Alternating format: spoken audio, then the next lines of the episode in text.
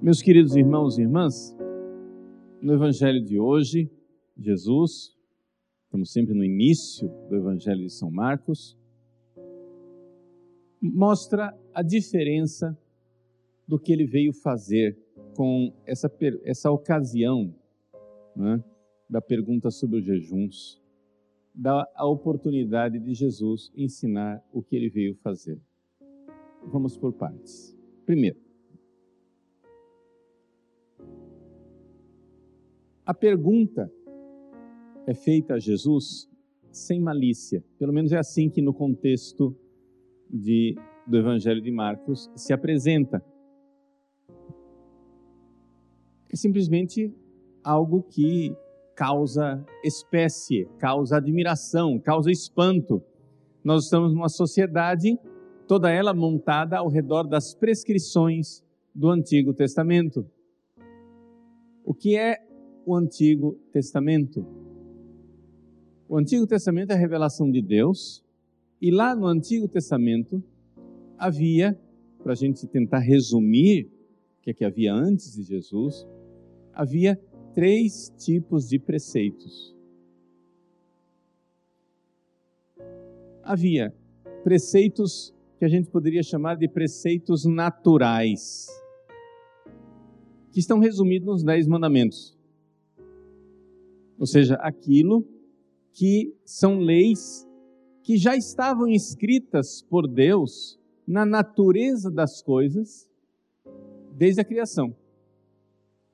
E que o homem, com a sua inteligência, pode tranquilamente descobrir essas leis. Aliás, vários povos descobriram, pelo menos em parte, essas leis. As leis dos Dez Mandamentos. Não precisa você ler a Bíblia para saber que é não matar é um preceito. Não precisa você ler a Bíblia para saber que você tem que respeitar seu pai e sua mãe. Basta ter um pouco de inteligência. Se não houver esse tipo de relacionamento, de respeito, de confiança mútua, não tem família, não tem educação, não tem ser humano. A criança não pode começar invertendo as coisas e dizendo: Eu sei, papai e mamãe, vocês vão me obedecer. Está tudo errado. Não precisa de dez mandamentos para saber que tem que haver algum tipo de limite na atividade sexual. Não precisa dos dez mandamentos para saber que tem que haver limite também no uso das coisas, o roubo, né? como é que nós vamos usar as coisas materiais e assim por diante.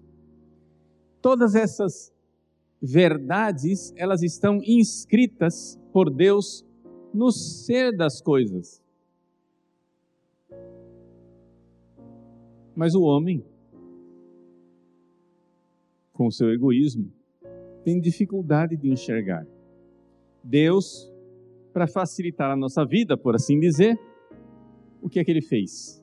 Ele se revelou a Moisés e deu as tábuas da lei, duas tábuas, mostrando os direitos de Deus e os direitos do próximo, os deveres que nós temos para com Deus e os deveres que nós temos para com o próximo. Os deveres de Deus, as três, os três primeiros mandamentos, é a primeira tábua. Os deveres para com o próximo, os outros sete mandamentos. E pronto, isso já estava lá no Antigo Testamento. Quando Jesus veio ao mundo, isto não foi abolido os dez mandamentos continuam valendo. Mas no Antigo Testamento tinha também outros dois tipos de lei que Jesus aboliu.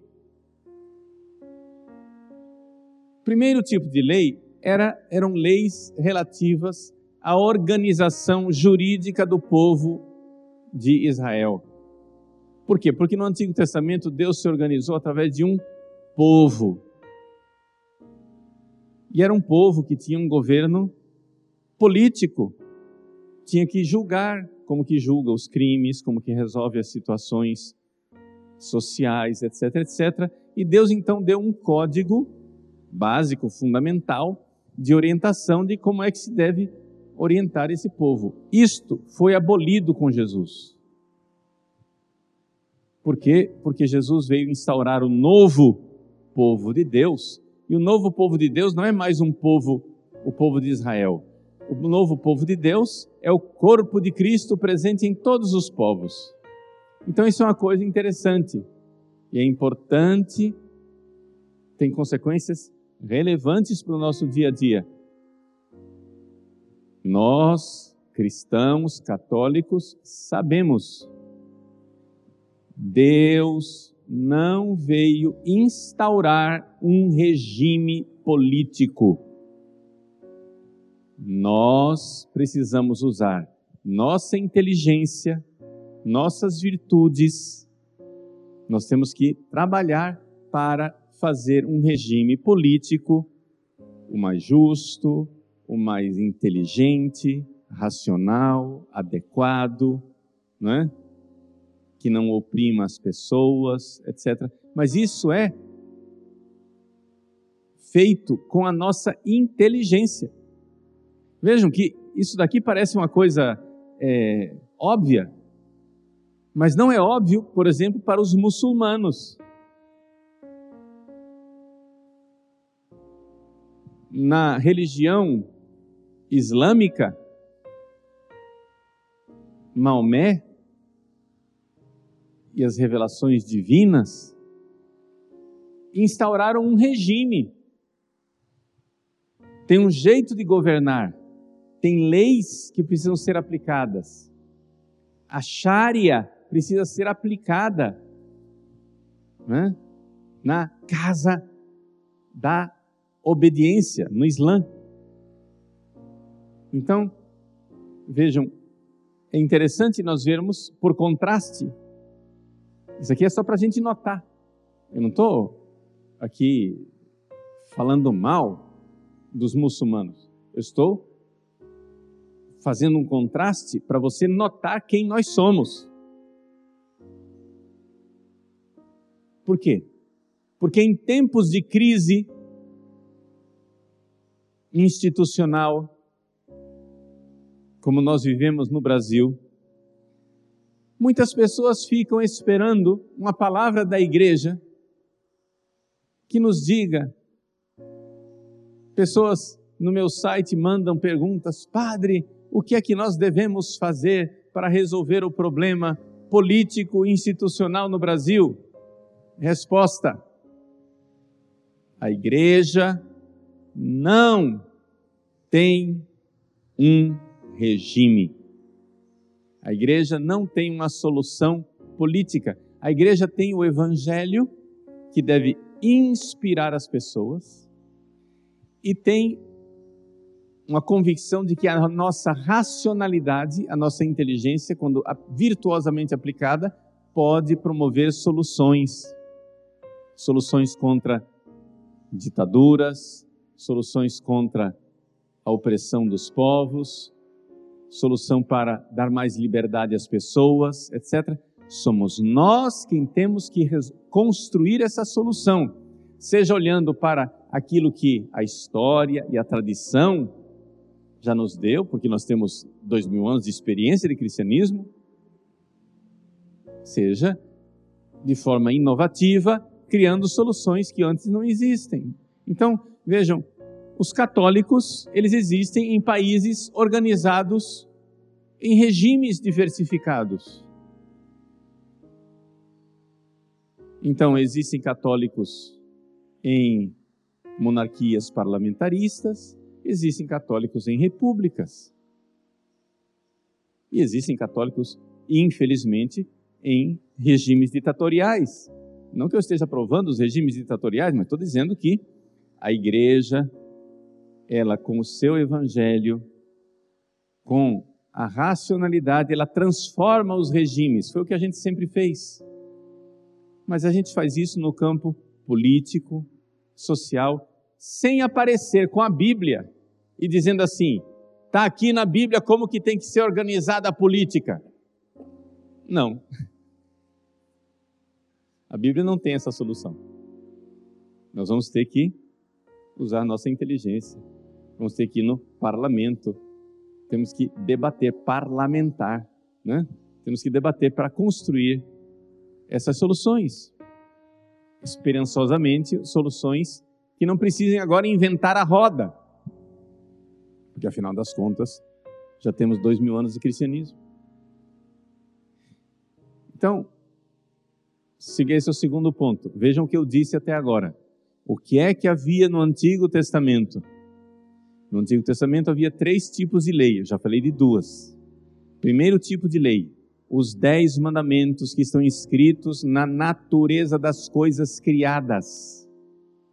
O ser humano, com a sua inteligência, é capaz de enxergar: não matar, não cometer adultério, não roubar, não levantar falso testemunho. Essas leis, elas não foram abolidas por Cristo, porque elas são leis que estão na criação. Está na estrutura da realidade criada. Mas quando veio Jesus, ele aboliu outros dois tipos de lei. Primeiro tipo de lei que foi abolido, as leis judiciárias do Antigo Testamento, que era como devia ser organizado politicamente o povo de Israel no Antigo Testamento. Agora nós temos que viver nos vários regimes que existem, né, nas várias organizações políticas, na polis, nas organizações políticas desse mundo, e vamos ter que, com o Evangelho, com a graça de Deus, temperar, né? sal da terra, luz do mundo, e ir transformando essas realidades em realidades mais justas, realidades que respeitem a liberdade das pessoas, realidades mais adequadas. Mas então as leis judiciárias do Antigo Testamento foram abolidas. E as leis, terceiro tipo de lei, que eu não falei, e vou falar agora, são as leis de culto. Existe uma série de prescrições no Antigo Testamento que são prescrições cultuais. Por exemplo, a circuncisão, por exemplo, o sacrifício de touros, de carneiros, de bodes, as leis de como que deve ser construído o templo de Jerusalém, as leis de como deve ser organizado o sacerdócio levítico. Essas leis foram abolidas. Não é? Essas leis foram abolidas. Nós, cristãos, católicos, não somos, não precisamos mais seguir a circuncisão. Nós não precisamos mais seguir as leis do Antigo Testamento com relação, por exemplo, aos animais impuros. No Antigo Testamento, ninguém comia porco, carne de porco. Nós católicos podemos comer carne de porco tranquilamente. Está entendendo? Não se podia comer peixe de couro, né? Mas nós aqui, cuiabanos, comemos pintado tranquilamente, que é peixe de couro, e assim por diante.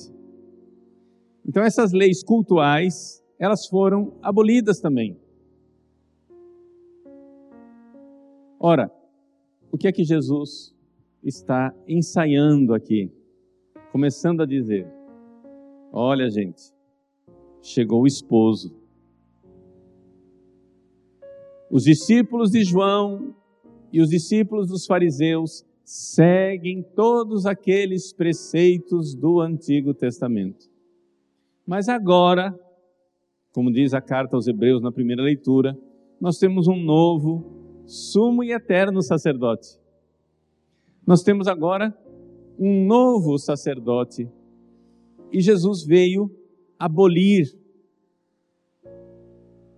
parte daquilo que tinha sido colocado no Antigo Testamento.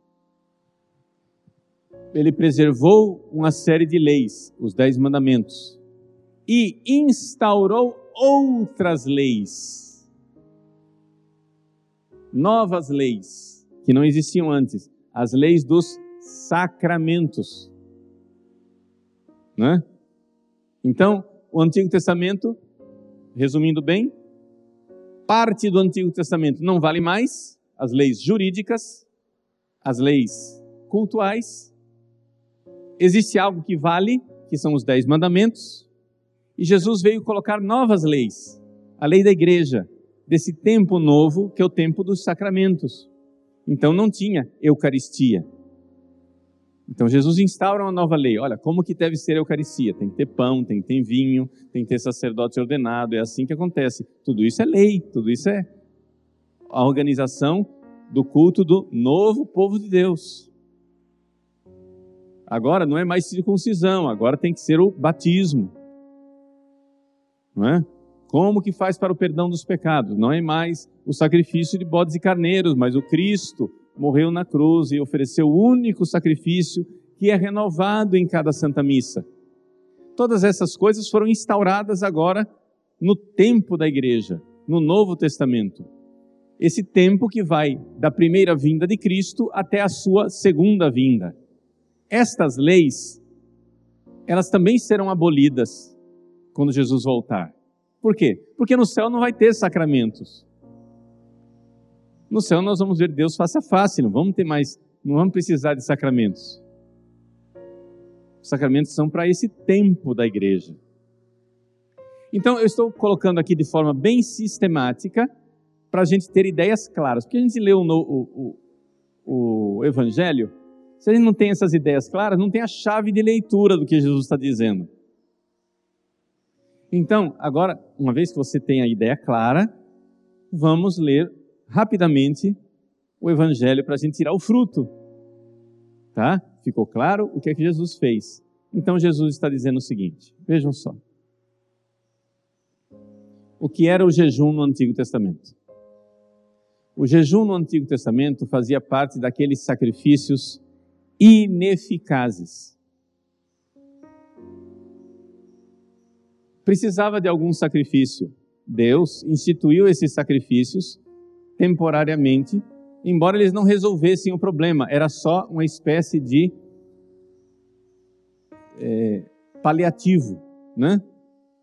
É como a pessoa está com precisando tomar antibiótico, está com febre alta, aí você dá um paliativo para ela, que é um medicamento para baixar a febre. Não vai resolver o problema, mas enquanto isso baixa a febre para a pessoa não morrer. Isso foi o culto do Antigo Testamento. O culto do Antigo Testamento, ele foi uma solução apresentada por Deus provisoriamente, que não resolvia radicalmente o problema. Tanto que é verdade que os sacrifícios precisavam ser oferecidos constantemente, constantemente, porque eles não eram eficazes o suficiente. Mas veio o sacrifício de Cristo, veio o esposo, então, jejuar no Antigo Testamento era o quê? Era a tentativa do homem de boa vontade, inspirado por Deus, de oferecer algo a Deus, embora ele visse sua completa inadequação. Por quê? Porque para que houvesse um verdadeiro sacrifício, um verdadeiro jejum no Antigo Testamento, que fosse eficaz, nós precisaríamos de um coração novo, um coração santo, um coração que ama. Mas nós éramos egoístas. Aí a profecia de Ezequiel diz: Dar-vos-ei um novo coração. Arrancarei o vosso coração de pedra e vos darei um novo coração de carne. Esse novo coração é Jesus, é o esposo. Ele veio para se unir ao nosso coração como o esposo se une à mais amorosa das esposas. Ele veio, ele é o nosso coração. As pessoas apaixonadas dizem isso uma para outra. Ai, meu coração, não faz isso. Por quê? Porque é como se eu não tivesse coração. O coração é da outra pessoa. A pessoa roubou meu coração eu me sinto pedaço de gente longe daquela pessoa. Jesus é o esposo, ele é o nosso coração. Longe dele nós não temos coração. Agora acontece o seguinte: uma vez que nós estamos unidos a Jesus, o esposo, esse novo coração, ah, agora nós podemos jejuar. Por quê? Porque o nosso jejum não é mais o jejum do Antigo Testamento, onde nós estamos tentando oferecer um sacrifício ineficaz. Nosso jejum agora significa outra coisa. É a nossa forma de nós nos unirmos ao sacrifício de Cristo na cruz. Virou outra coisa. Quem ofereceu o verdadeiro sacrifício? Cristo na cruz. Quem ofereceu a verdadeira redenção não são mais bodes e touros, não são mais holocaustos ineficazes, mas quem ofereceu o verdadeiro sacrifício foi nosso Senhor Jesus Cristo na cruz. Então agora eu posso jejuar, sabendo que aquele sofrimento, pequenino sofrimento do jejum, ele não salva. Foi Cristo que salvou na cruz. Mas aquele meu pequeno sofrimento é uma forma de eu amorosamente me unir ao meu esposo, que na cruz diz: Isto é meu corpo entregue por vós. O que é que o esposo faz? Ele entrega o corpo. Sacrifício de amor. Nós nos unimos a Ele.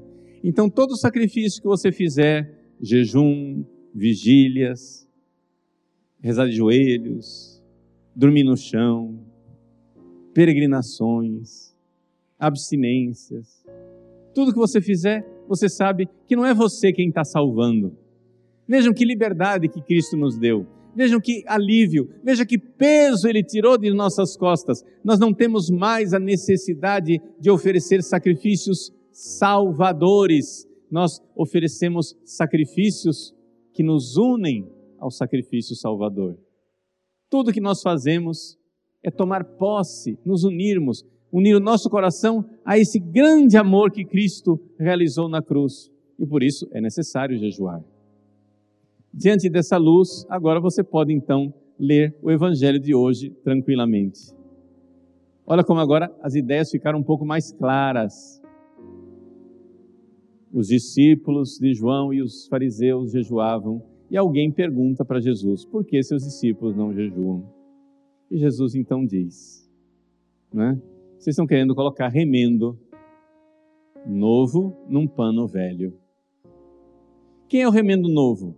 É o jejum do Novo Testamento, é o jejum dos católicos, é o jejum dos cristãos. E o pano velho é o Antigo Testamento que precisa ser abolido.